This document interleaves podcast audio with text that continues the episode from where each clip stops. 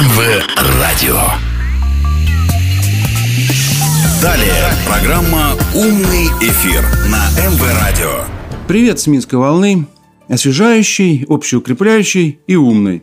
Потому что вы, дорогие радиослушатели, сейчас на умном эфире. «Умный эфир» с Вадимом Елфимовым. Итак, друзья, у нас в студии Олег Гайдукевич. Собственно говоря, этого имени вполне достаточно, представлять уже не нужно.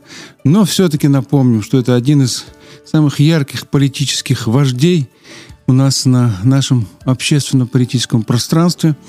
Депутат, парламентарий и просто умный человек. Поэтому на умном эфире ему всегда рады. «Умный эфир» с Вадимом Елфимовым. Добрый день, спасибо и очень люблю быть у вас и общаться с вами, как одним из самых интеллектуальных людей нашей страны. Ну и с нашими интеллектуальными слушателями, само собой. Да, это правда.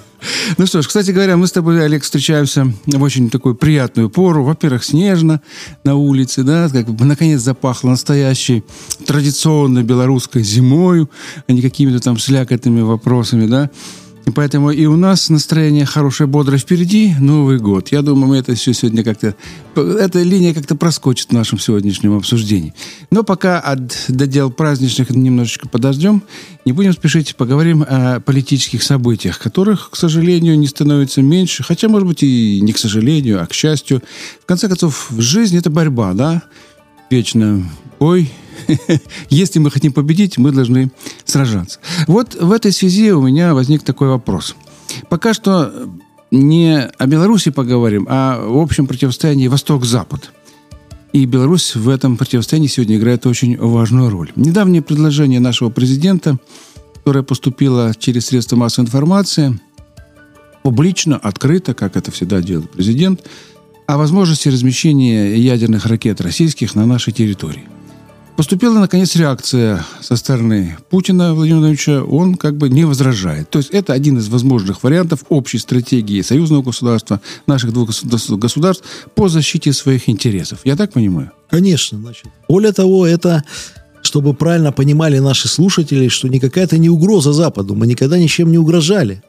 Мы никогда не несли никаких угроз ни одной стране, которая с нами соседствует. Более того, мы всегда избегали какой-то воинствующей риторики. Вот, э, на протяжении многих лет слышим, как нас пугают, как нам рассказывают, что вы такие, вы не такие, вы плохие. Но мы этой риторики избегали.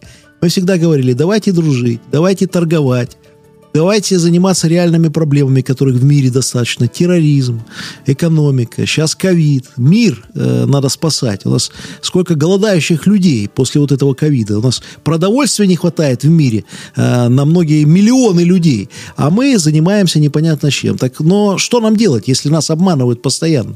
Причем обманывали с момента развала СССР, когда нам обещали, что расширения НАТО на восток не будет, что мы будем дружить, что все будет хорошо. В итоге мы увидели передел Ближнего Востока, передел Европы, передел Африки. Значит, все это было сделано вопреки всем договоренностям, вопреки международным резолюциям, вопреки ООН. Все это сделали вопреки всему.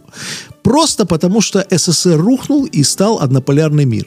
И когда мы, наконец-то, Россия, Беларусь, значит, Китай, сказали, что больше так не будет, что мы будем проводить свою суверенную, мирную, спокойную политику, нас еще больше пытаются напугать. Санкциями, гибридной войной, размещением военных баз не просто уже вблизи, а на границе. Потому что, когда мы обсуждали с вами миграционный кризис, закончился он тем, что 20-тысячный контингент НАТО остался на границе и Беларуси и Польши. Оттуда, и никуда не, не уйдет не оттуда. Уйдет. А что происходит сейчас на Украине? Когда фактически уже в открытую политике говорят, э, не скрывая терминов о подготовке к войне. Американцы э, эвакуируют свой персонал. Значит, идет масштабная подготовка. Россия сегодня или вот на этой неделе обвинила уже э, и не бездоказательно, а с реальными фактами, что есть э, угроза использования химического оружия на территории Донбасса, что Россия э, об этом предупреждает мировое сообщество. Ну, как минимум, провокация. Э, Путин, да, по, Путин по жестко сказал, что надо в конце концов э, перестать переходить красные линии. А это именно политика Запада на Украине и, и к Беларуси это относится, и политика в отношении Беларуси Беларусь. Поэтому, естественно, поэтому президент и сказал о ядерном оружии. И он в каком контексте это сказал? Он не сказал, что это мы сделаем сегодня или завтра. Он сказал, что если угрозы в отношении союзного государства будут расти дальше, если Запад не прислушается к нашим мирным инициативам, а наша мирная инициатива направлена на одно – прекратите эскалацию конфликта, отведите войска, Прекратите разговаривать с нами языком силы, давайте садиться за стол переговоров. Мы больше ни о чем не говорим. Если этого не будет, если на границе с Беларусью разместят э, высокоточное оружие, которое будет угрожать не только Беларуси, но и Российской Федерации, безопасности наших граждан, мы обязаны защитить своих людей. Один из вариантов защиты, мы прекрасно понимаем, что наличие ядерного оружия – это сдерживающий фактор для начала большой войны. Это все прекрасно понимают. Один из этих вариантов – это размещение ядерного оружия на территории Беларуси. Это наше суверенное право для защиты граждан. Более того, мы уже начали перевооружение армии, и президент там же рассказал о том, что уже сейчас мы тестируем первый новейший комплекс российский С-400, который уже никуда не уедет с территории Беларуси. Он останется на территории нашей страны. Также идет речь и о новых зенитно-ракетных комплексах и о других видах оружия, которые в ближайшее время будут поступать на вооружение белорусской армии, и они останутся и на границе. Ну и не забываем патрулирование совместное, которое мы сейчас усилили. Это совместное патрулирование э, российских самолетов, белорусских самолетов. Это не угроза кому-то, это вынужденная мера, но мы не позволим, чтобы наши граждане спали неспокойно. Мы сделаем все, чтобы был мир. А самый лучший способ обеспечить этот мир – это сильная армия, это новейшее вооружение. Это в том числе ядерное оружие, которое обеспечивает гарантии того, что ни у кого и в голове не возникнет мысль нанести нападение какое-то или урон Беларуси, потому что в ответ будет нанесен непоправимый урон тем странам, которые эту агрессию при, э, осуществят. Но этого бы всего не хотелось. Мы делаем эти заявления, в том числе и президент России и Беларуси, и Лукашенко, и Путин, еще и для того, чтобы там одумались, чтобы они, это как профилактика гриппа, Значит, вот вакцину делают от профилактики для гриппа. То же самое... В- вот вакцинируем это, Запад. Да, вот это мы вакцину такую делаем. Вот мы поставили комплекс С-400, это вакцина. Как, как, можете как хотите. Кому Pfizer, кому спутник. Спутник Ви э, первая да, стадия. Как хотите. Значит, вот поставим еще 10 комплексов новых, да, это уже ревакцинация будет. Но если это не услышат, но у нас достаточно способов, как заставить нас слышать. Просто не хотелось бы, чтобы до этого доходило. Ну и продолжая твою образную линию, я бы сказал так. Вот совместное патрулирование воздушного пространства Республики Беларусь, то есть союзного государства, да, в котором участвуют Ту-160, стратегические бомбардировщики, которые называются «Белый лебедь». Я бы сказал так, вот сегодня Запад увидел совместный полет белого лебедя и белого аиста. Да. И выработку антител. У нас же все Да. сейчас о ковиде говорят. Вот э, вакцинация, вот самолеты, патрулирующие рядом с Украиной и Литвой, это антитела, которые не позволят болезни захватить наш организм. Организм – это наше государство. Ну, ты прав, абсолютно. И мы действительно никогда не, не- не- на это дело не шли, так сказать, с некими плановыми да, разработками. Это нас вынудили сделать. Потому что Беларусь всегда выступала за безъядерную зону.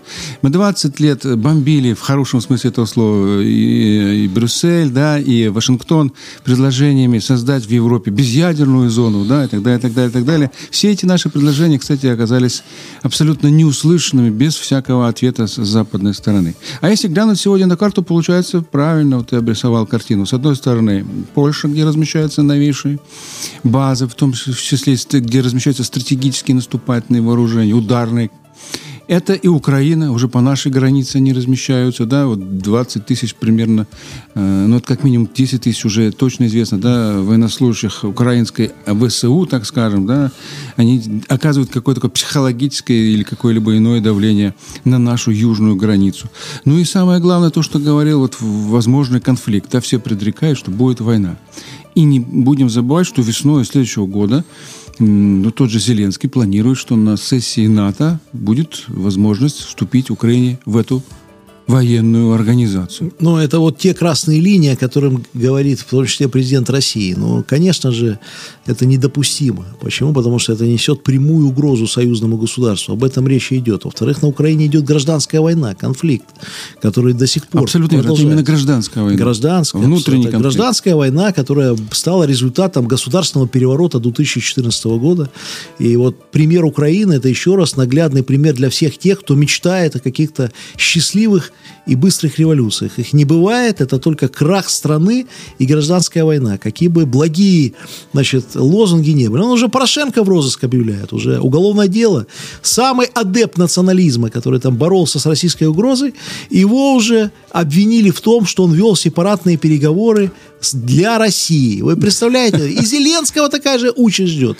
Любая страна, судьбы, это да? всегда так будет, потому что это все, слабость власти, слабость института, все коррумпировано, продано, ничего, никакого, ничего святого нет.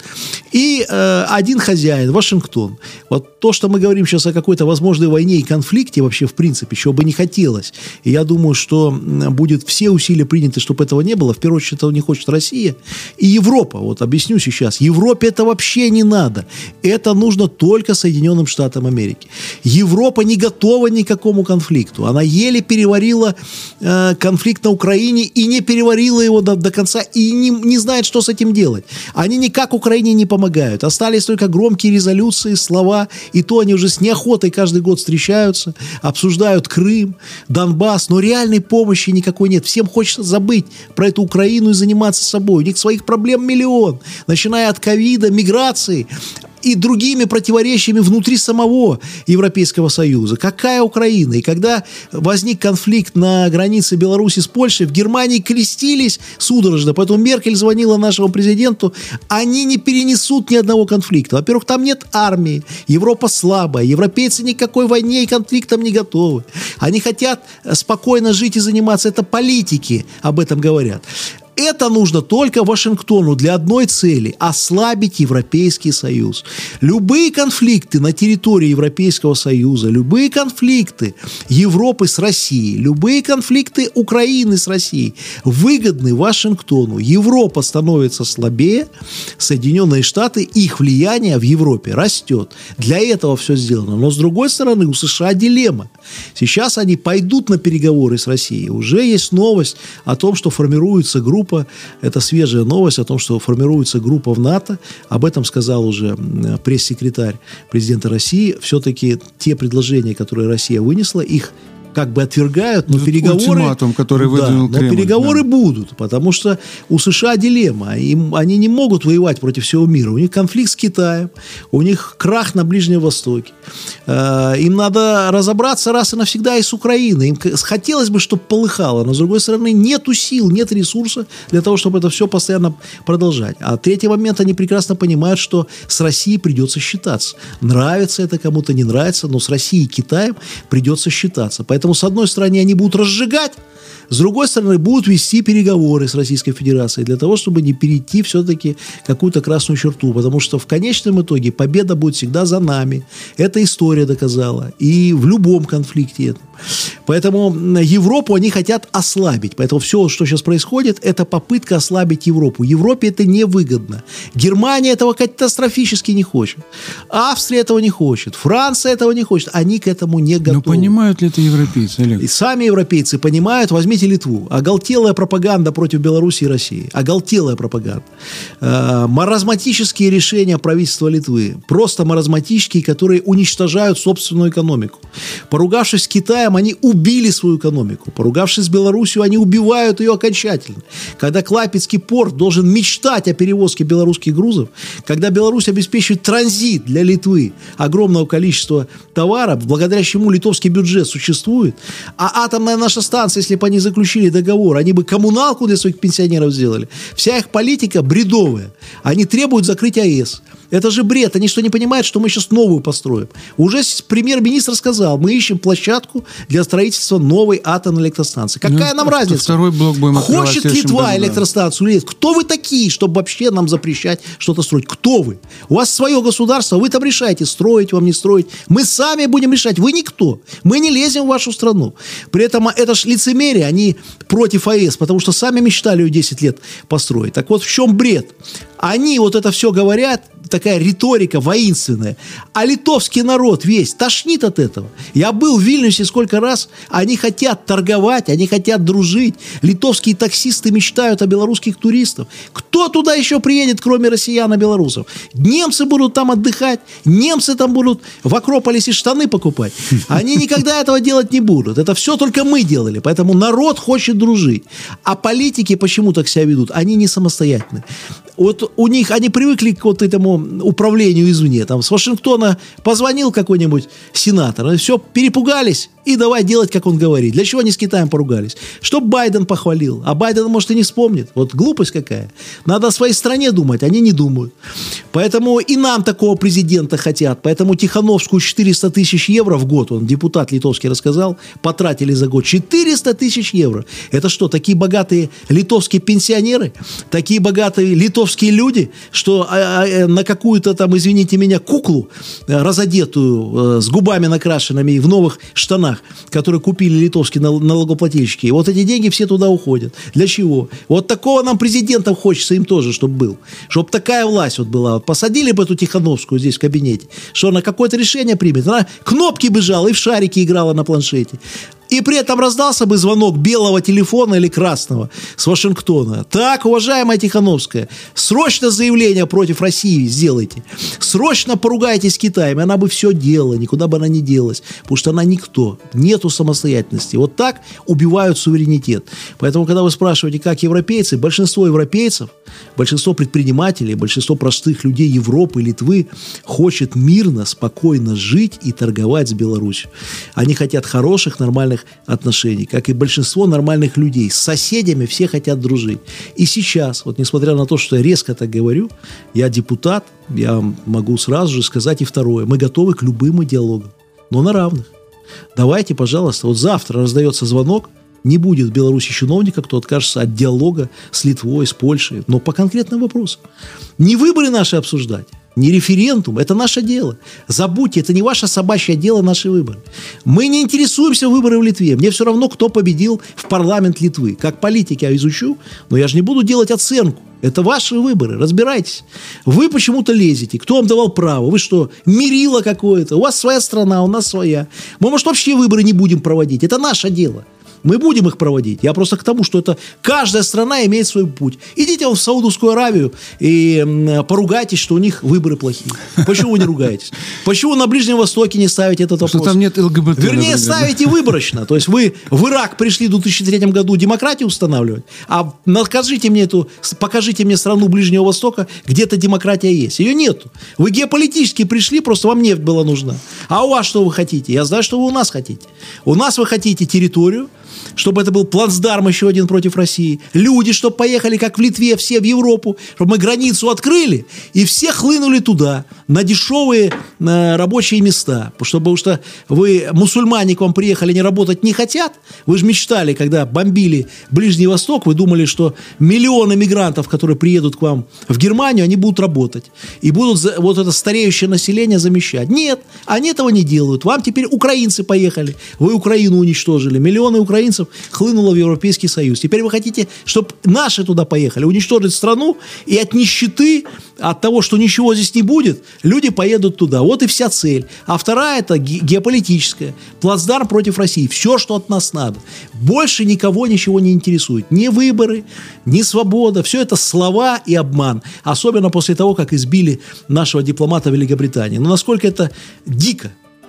Центр города. Видеокамер миллион. Значит, что мы э, поверим, что там нет видеокамер? Да все видела и полиция, все видели Ну, спецслужбы. вот, понимаешь, у меня тоже есть ощущение, что это видели. спланированная акция. Конечно, спланированная. Вс- Как и денег еще дали. Они же бомжи эти там с бело-красными белыми флагами. Они же кто? Они не работают. У них целый день на пикете стоит. Вся его жизнь это пикет. Разукрасить лицо краской. 40 лет мужику. Позорище. Значит, я же посмотрел, их уже установили. Пока полиция Великобритании ищет, кто это, простые люди белорусы. В интернете нашли, кто опознали, это. да. И посмотрели, стоит клоун, 40 лет.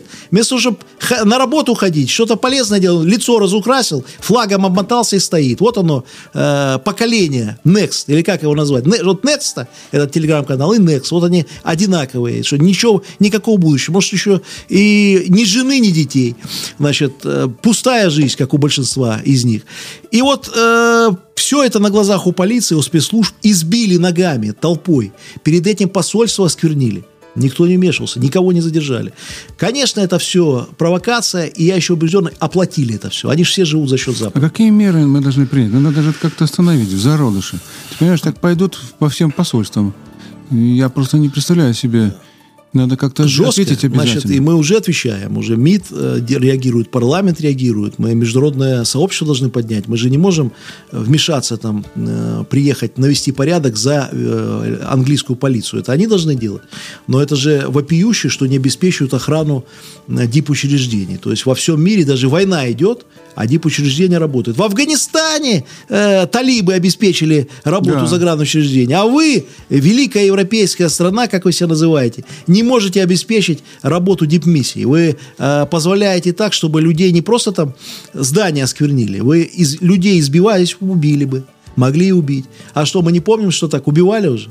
Вон, помните, в Турции история была, когда... Да, совсем недавно, Э, 19 да. декабря была дата убийства Да, убили российского посла. российского посла. Мы это все помним.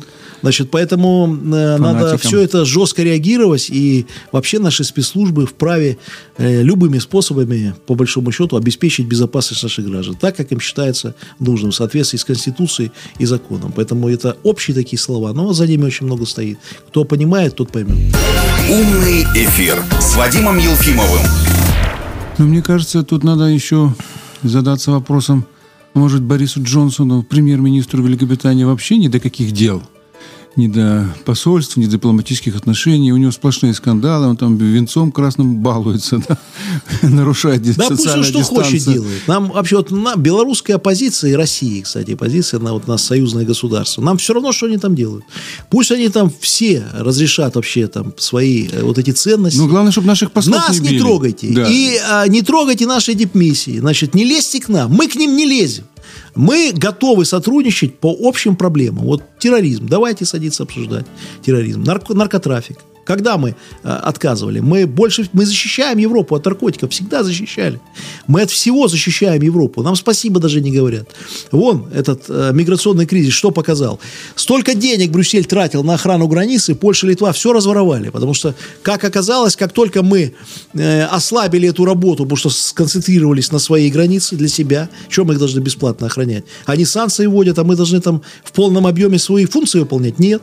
И увидели, границы-то нет. Оказывается, все на нас было, и все бесплатно. Копейки какие-то шли, которые они там через на укрепление вот этих общих э, проблем, но это копейки. Брюссель выделил Польше, Литвы миллиарды, миллионы долларов. Все украдено, ничего нет. Колючую проволоку не смогли поставить.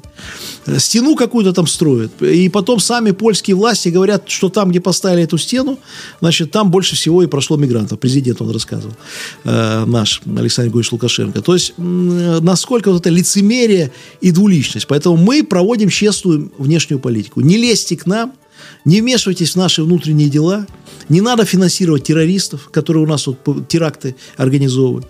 Мы не, не финансируем никакие политические партии ваши, оппозицию. Вдумайтесь, в Минске или Москве откроем офис, как они открывают, за борьбу за настоящую там Польшу. И будем финансировать это.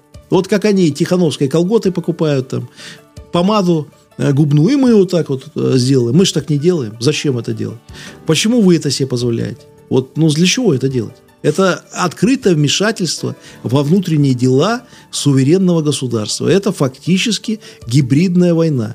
Это нигде недопустимо. Это нарушение всех международных норм. А после этого, когда вот сбежал этот польский солдат, польские чиновники говорят, слушайте, а есть же международное право, выдайте нам его. Вот, кстати, да, вот это очень показательный Выдайте. момент. А вы, есть а нам почему никого не выдали? Они совершенно вообще неадекватны. Так ладно, не выдали, вы их еще финансируете. Вы финансируете Белсат, Нextu. Слушайте, а зачем вы нам финансируете каналы? Вы делаете канал для поляков.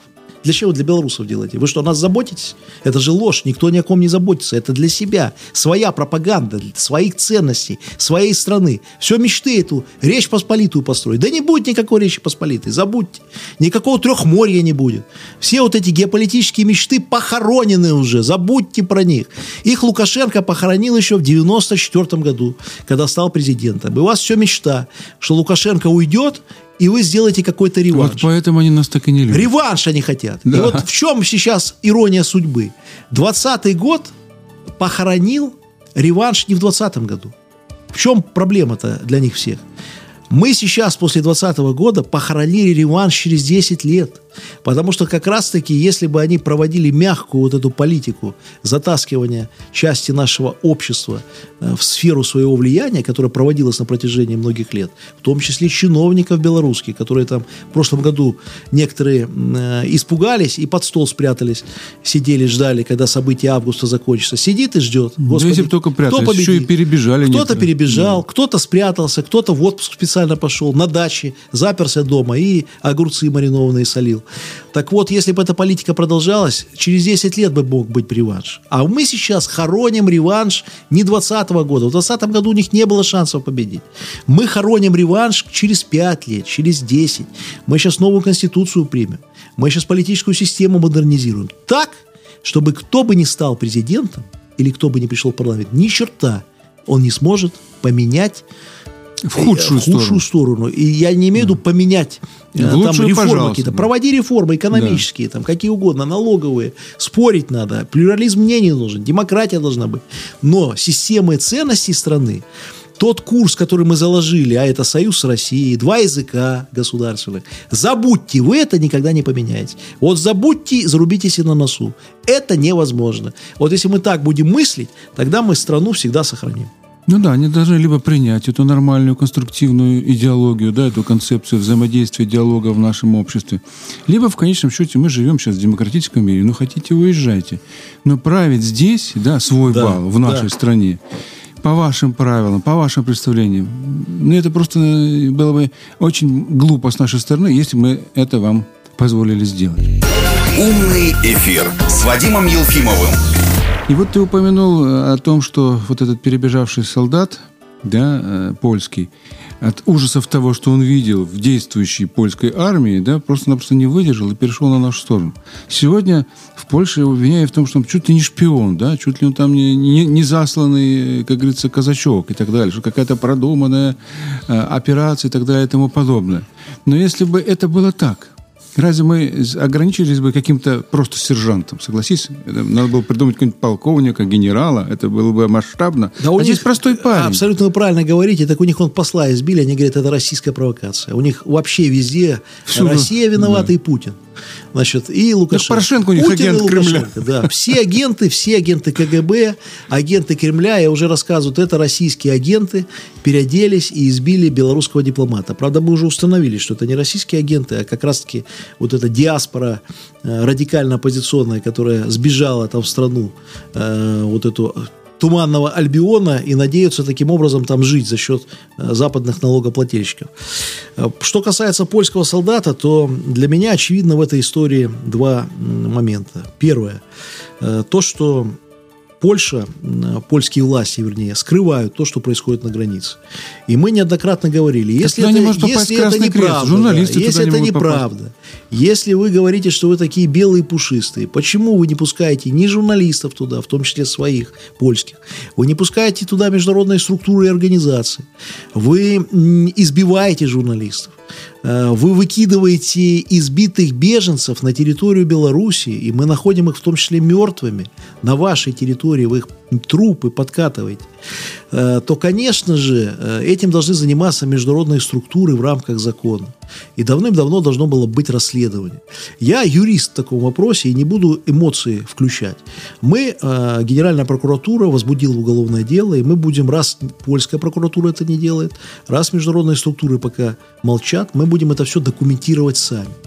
И все это будет лежать, и все это будет передано в международные структуры соответствующие. Мы будем требовать реакции на это все и проводить проверку. Что э, касается его показаний, то, вы знаете, для того, чтобы их опровергнуть, польские власти давны, давно должны были открыть границу и показать, что там все-таки происходило. Показать эти могилы, там, если они есть или нету. Покажите. Ну да, очень простой способ. Все Человек просто. утверждает, что что-то произошло Да. здесь. Ну так покажите. Давайте подъедем. Покажите. Да- даже без него. Место известно. Подъедем, Конечно, проведем покажите. экспертизу. Значит, и, а, но вы знаете, почему я склонен в чем-то ему верить? Потому что все-таки трупы-то мы находили, избитых людей. И эти люди похоронены, мы их хоронили. И погибли они на территории Польши. Кто-то ж их избил. И явно их избили непростые там поляки, которые, кстати, сами критикуют власти Польши за эти действия. И я все-таки склоняюсь, что он не выдержал психологического давления вот этого. Они его уже обвинили во всех грехах, что он чуть ли там и в ДТП попал пьяный. Ну и что? И что? Так значит, он неправду говорит, если он в ДТП там когда-то попал. Поэтому здесь нужно... Ну, мало ли самоволку. Международное да, так далее, да. расследование. И в рамках этого уголовного дела проверять показания, которые он говорит, и разбираться. Но даже без его показаний уже понятно, что Польша нарушила, нарушила все международные договоры, э, все документы, которые сама же ратифицировала, подписала, и Конвенцию о беженцах нарушила, и все резолюции ООН, и все их действия, они античеловечные, антигуманные, не только незаконные, но и при этом еще и незаконные. Это понятно и без показаний этого беглого э, польского солдата. А его показания надо проверить. Но, к сожалению, польские власти не делают ничего для того, чтобы это сделать, и тем самым они, например, меня еще больше убеждают в том, что правда в его словах есть. Так покажите, если это неправда. Чего вы скрываете? Беларусь с момента миграционного кризиса была открыта полностью для всех журналистов, для всех международных структур. Я был сам на границе и в лесу, и видел там огромное количество и прессы, э, С и, нашей и- стороны. с нашей стороны, и блогеров, и значит, международных организаций, и Красный Крест, и, европейских, и других международных организаций. Со стороны польской я только видел прожектора и громкую музыку, чтобы мигранты не спали. Вот что я видел. Но я там не видел ничего, кроме дула автоматов и пистолетов. Я ничего не видел там, кроме бронетехники и солдат, и прожекторов, которые светили в, в лица маленьких детей, которые пытались на голой земле заснуть э, в надежде, что их все-таки, как и обещали, дяди европейские в 2003 году пустят в сытую и демократическую Европу, где обещали им новую жизнь, которую, к сожалению, так и не дали, как всегда обманув. Ну, кстати говоря, лишение сна – это пытка. Конечно. Причем пытка, осуществляемая в массовом порядке в данном случае. Это даже вот просто зафиксировать, заснять, это уже, собственно говоря, да, э, является поводом для возбуждения уголовного дела. Ну хорошо, поговорим сейчас о тех красных линиях, которые должны нас от всего от этого оградить. «Умный эфир» с Вадимом Елфимовым. Красные линии начались э, вот в последнее время активно обсуждаться после переговоров Путина и Байдена. Значит, ты уже упомянул о том, что э, американская сторона на сегодняшний момент э, проявляет определенную готовность к диалогу. Мы не знаем конкретно, по каким позициям они готовы что-либо обсуждать, соглашаться, но самое главное, что они идут на переговоры. Это, кстати, отличает нынешнюю ситуацию от того, что было при Трампе. Трамп хотел вести переговоры, но ему эти переговоры не давали вести. Да, били по рукам, обвиняли в том, что, опять же, вот тот самый клише, да, что он агент Кремля и так далее и тому подобное. Сегодня к Байдену такой термин, как агент Кремля, не применяется. Я вот даже немножечко послушал кое-какие выступления американских самых консервативных э, конгрессменов. Никто из них не обвиняет Байдена в том, что он э, соглашатель. Как ты думаешь, чем это объяснить? Двойные опять стандарты. Опять вы вспомните, как Трампа обвиняли во всех грехах, что чуть ли Ну да. не агент Путина.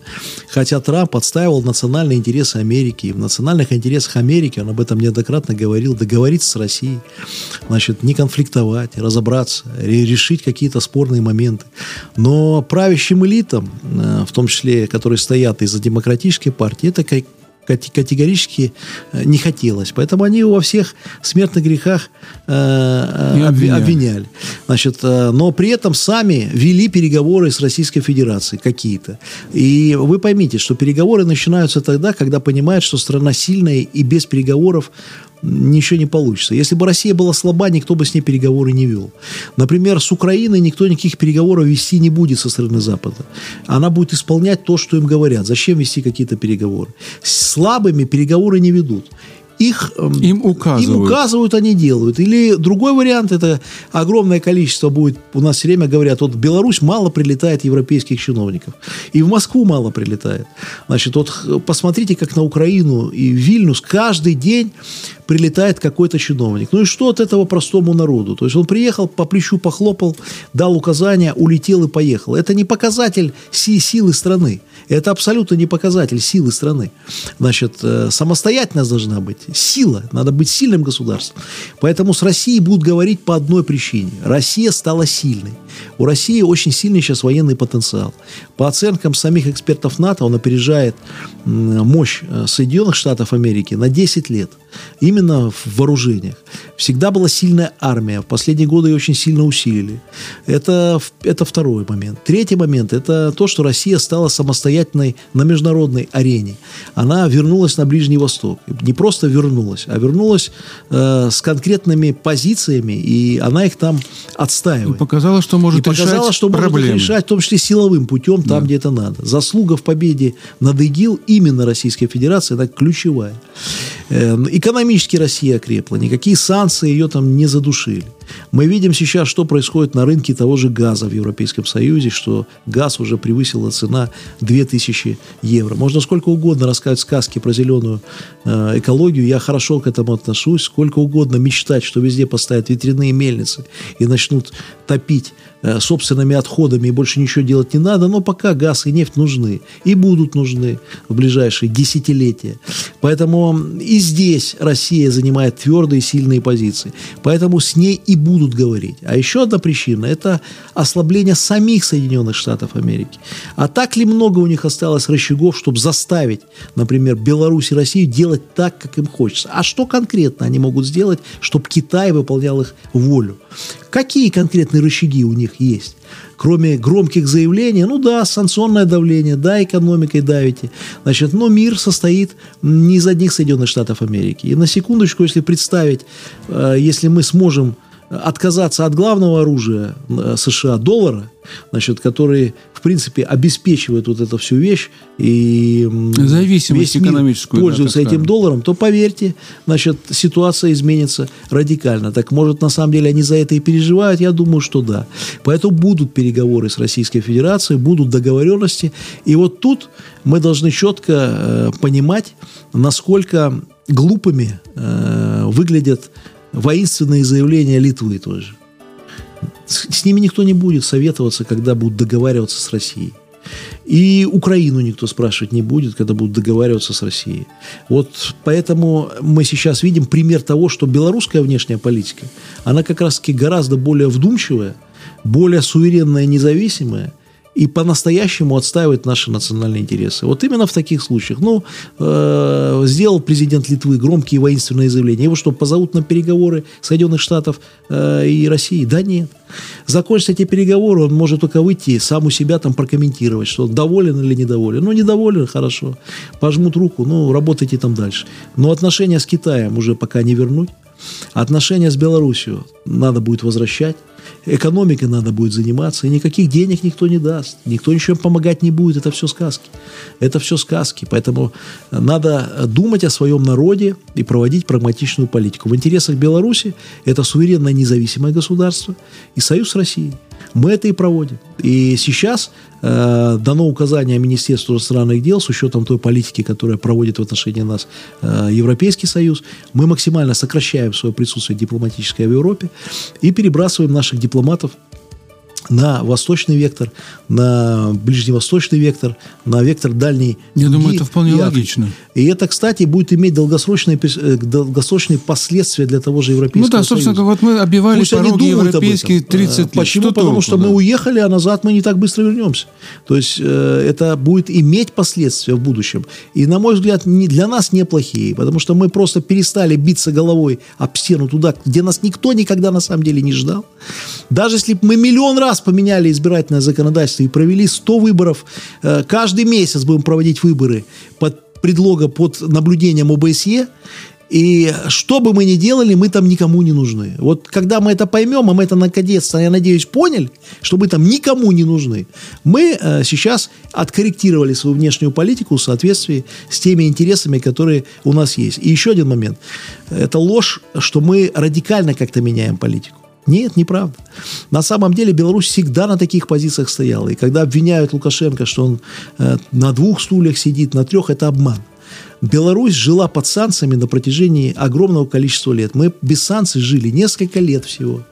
А санкции были эти всегда введены только за одно, за нашу честную позицию в мире, что мы никогда ни под, кого, ни под кого не прогибались, а проводили миролюбивую, но свою самостоятельную политику. Умный эфир с Вадимом Елфимовым. Ну, кстати говоря, вот сегодня санкции действительно уже дошли до своего ну, я бы сказал, самоуничижение, самоотрицание. Вот американцы России, чтобы насолить, ввели новую санкцию. Они якобы не будут поставлять туда американские смартфоны. Ну, как говорится, это меня вызвало только гомерический смех. И не более того. Вот какая мне разница, будет мне там iPhone 14 или 13? Я очень здорово Да будут айфоны все равно. Самое удивительное, что какие бы они там санкции не вводили, привезут айфоны привезут страны. с Китая. да. Которые давным-давно уже там делаются, и там заводы открыты. И та же, между прочим, Европа, которая там с Китаем все пытается воевать, забывает о том, что США проводят такую двуличную политику. С одной стороны, они говорят, давайте с Китаем воевать, а сами с ними активно сотрудничают, в том числе продавая сланцевый газ и открывая там предприятия на территории Китая. Поэтому все это тоже политика, геополитика. И э, мы должны четко понимать, что все отстаивают только свои собственные интересы. Никто ни о ком не думает. США не думает о демократии ни в одной стране мира. Они думают о себе. Европа думает о себе. Олег, ну, э, Литве плохо. надо научиться думать о себе. Тогда, может, и будет жить ну, очень хорошо. плохо, когда отстаивают какие-то интересы глупые люди. Вот согласись, смартфонами не напугать Россию. Это же глупая мера, да? Или вот, предположим, сейчас э, в Европе поднимался, значит, такой, в связи с натовской активностью, э, такой лозунг, давайте мы, значит, будем воевать с Россией, а если она нам не даст газ, мы будем закупать, значит, вот СПГ, ну, сжатый э, газ, значит, э, в Соединенных Штатах Америки.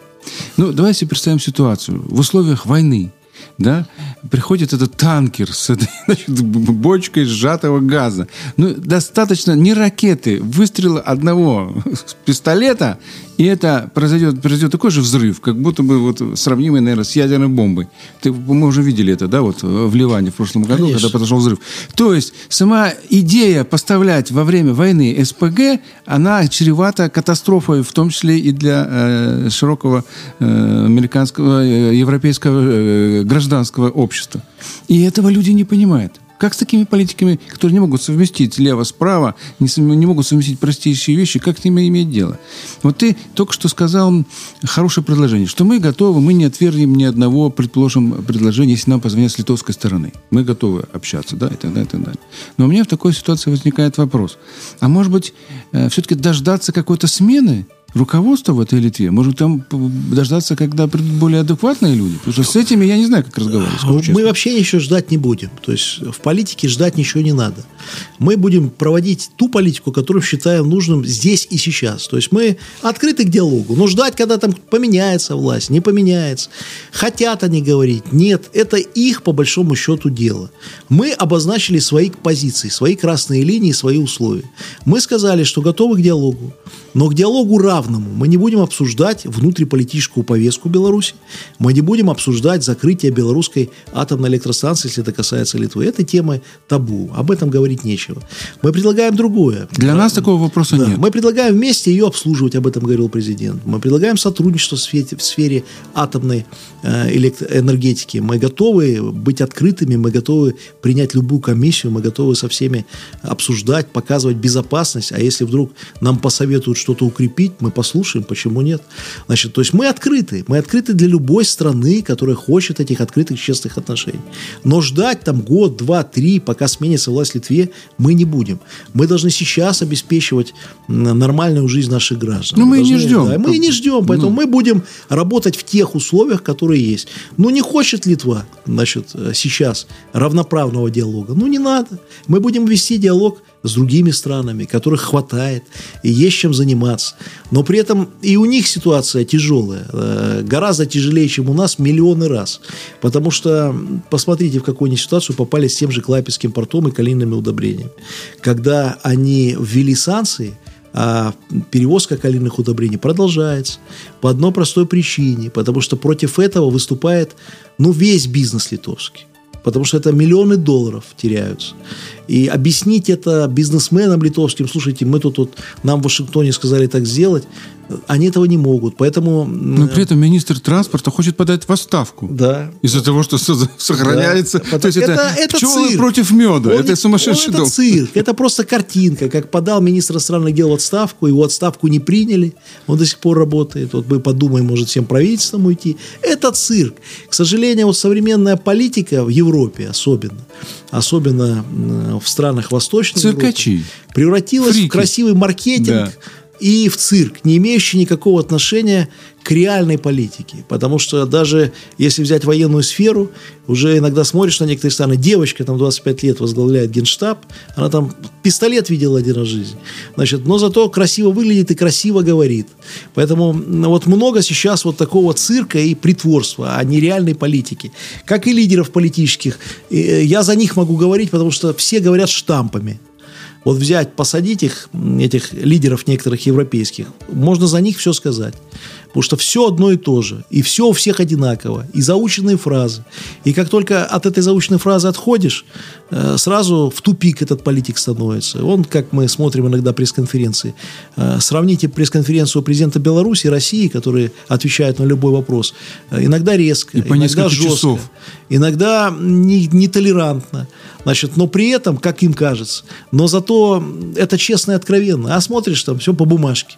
И все, э, значит, такими шаблонными фразами. Разберемся. Главное демократия, мы все вместе. Все одно и то же. Одно и то же. Толерантность, значит, и, все остальное. Поэтому э, мы все-таки более честнее в этом вопросе. «Умный эфир» с Вадимом Елфимовым. Вот у меня возникло ощущение, что и наша э, политика, да, и ты сам сказал, что мы сейчас сокращаем частично присутствие наших дипломатических представительств в Европе, да, и э, тон нашего президента, да, и тон президента Российской Федерации, и тот, как скажем, документ, предложение о заключении э, срочного договора по безопасности между США и Российской Федерацией, что поступило от, э, со Смоленской площади, все это говорит о том, что нам, мне кажется, э, пора ну, скажем так, переходить к более конструктивному молчанию, а не разговору. Вот ну сколько раз мы говорили, говорили, да, а толку э, было немного во взаимоотношениях с Западом. Запад э, воспринимает иногда нашу готовность вести диалог как нашу слабость. А вот когда мы замолчим, не зря ведь говорят, да, молчание золото. Когда мы поставили ультиматум, вот выполните эти условия, и нет, значит, нам с вами не о чем разговаривать.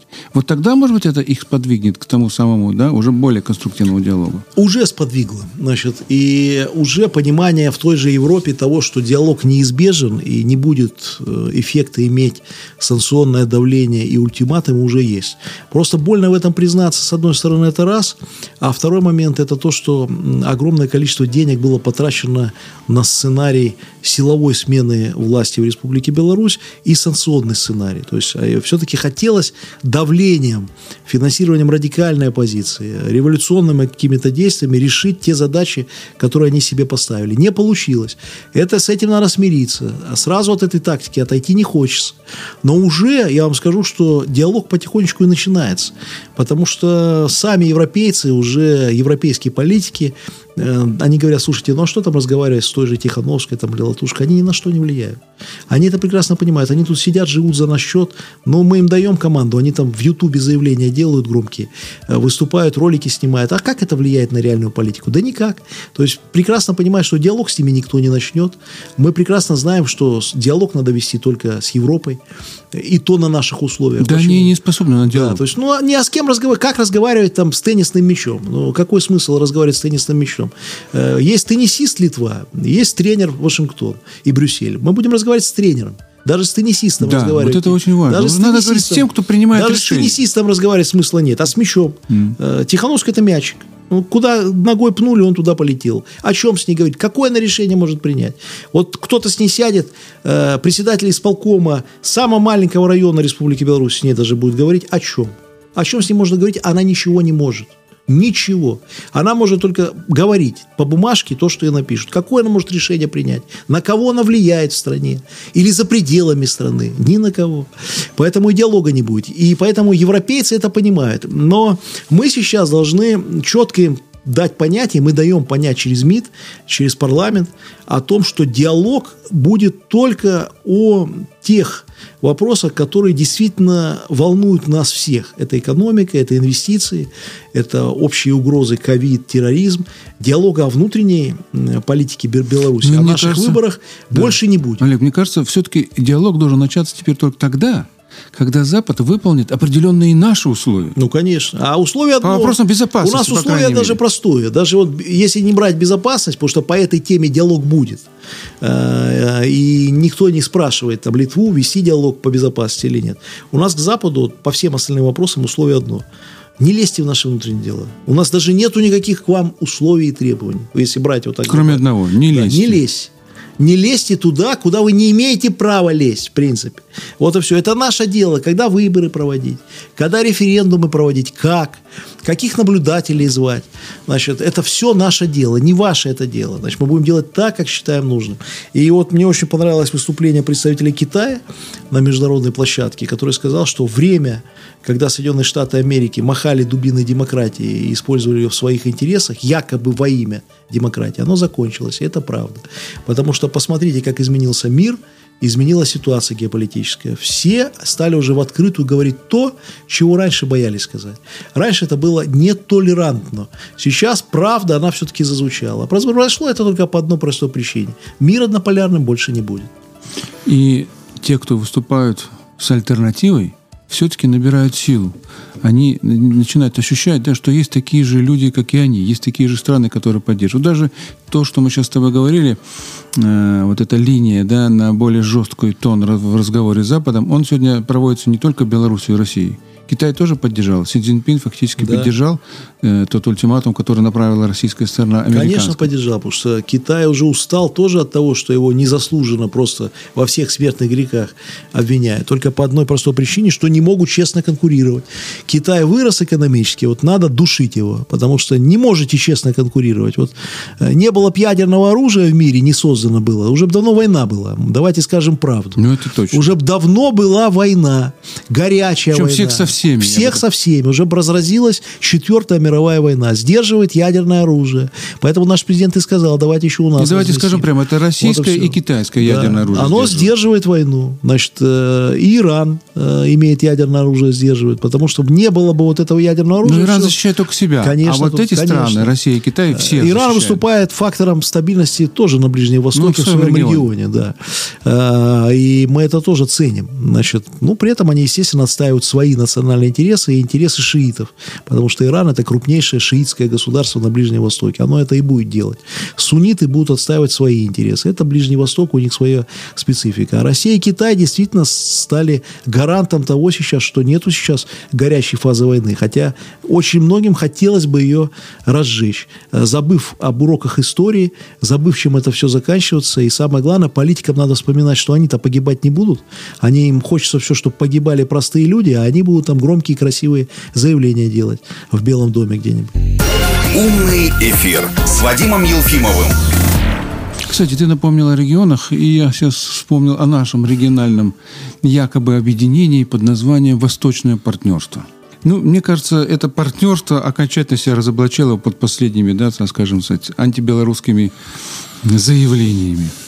Я уж не знаю, как еще можно будет его э, реинкарнировать с точки зрения э, э, вот создания демократического флера, что оно какое-то демократичное, что оно отставит какие-то интересы, если оно прямую вмешивается да, в дела нашей страны. Мало того, ведь это было обставлено ритуально на заседании, которое вот, как бы, да, вот собиралась это, я бы не сказал, угу. шайка, но пока публика, да, специально поставили стол, да, как бы пустующий, якобы для Беларуси. Хм. Ну, вообще изначально Восточное партнерство э, задумывалось как антироссийская площадка для того, чтобы объединить страны против России. Беларусь сразу сказала, когда стала участвовать в этих мероприятиях в качестве консультаций, что мы не будем антироссийской площадкой. Более мы хотели нейтрализовать это антироссийскую да, Мы рассматриваем Восточное партнерство как возможность диалога э, по тем темам, которые нас всех интересуют.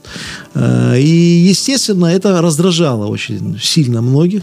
И самое удивительное, что с уходом Беларуси, я думаю, что и сам проект Восточного партнерства сейчас э, вообще потерял былую силу. Не просто силу, а даже какие-то перспективы. Да смысла. Он нет. бы и с нами не получил да. того, чего о нем мечтали, те, кто его задумывал. Но сейчас вообще это превратилось в какой-то клуб обсуждения чего-то, непонятно чего и неизвестно зачем. Решений там никаких не принимается.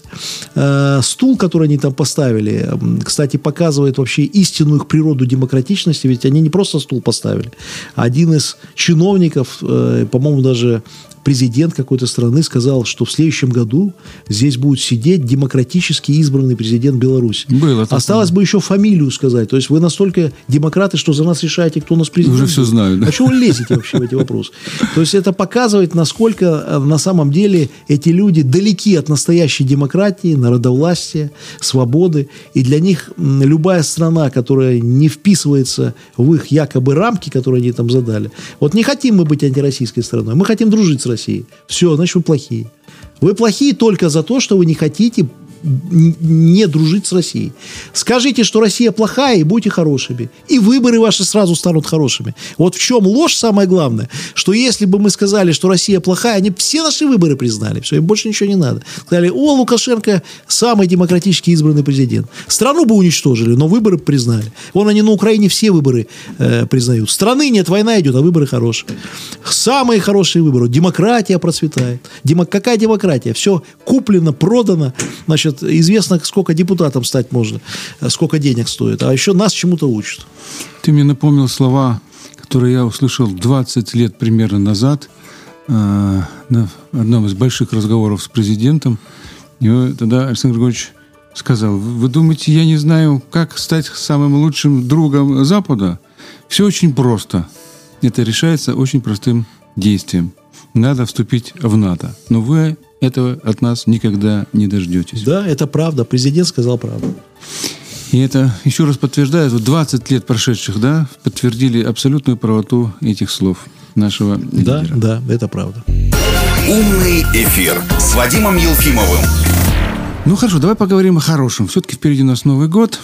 Что мы пообещаем нашим слушателям хорошего в будущем, в 2022 году, с политической точки зрения? Ты у нас хороший прогнозист.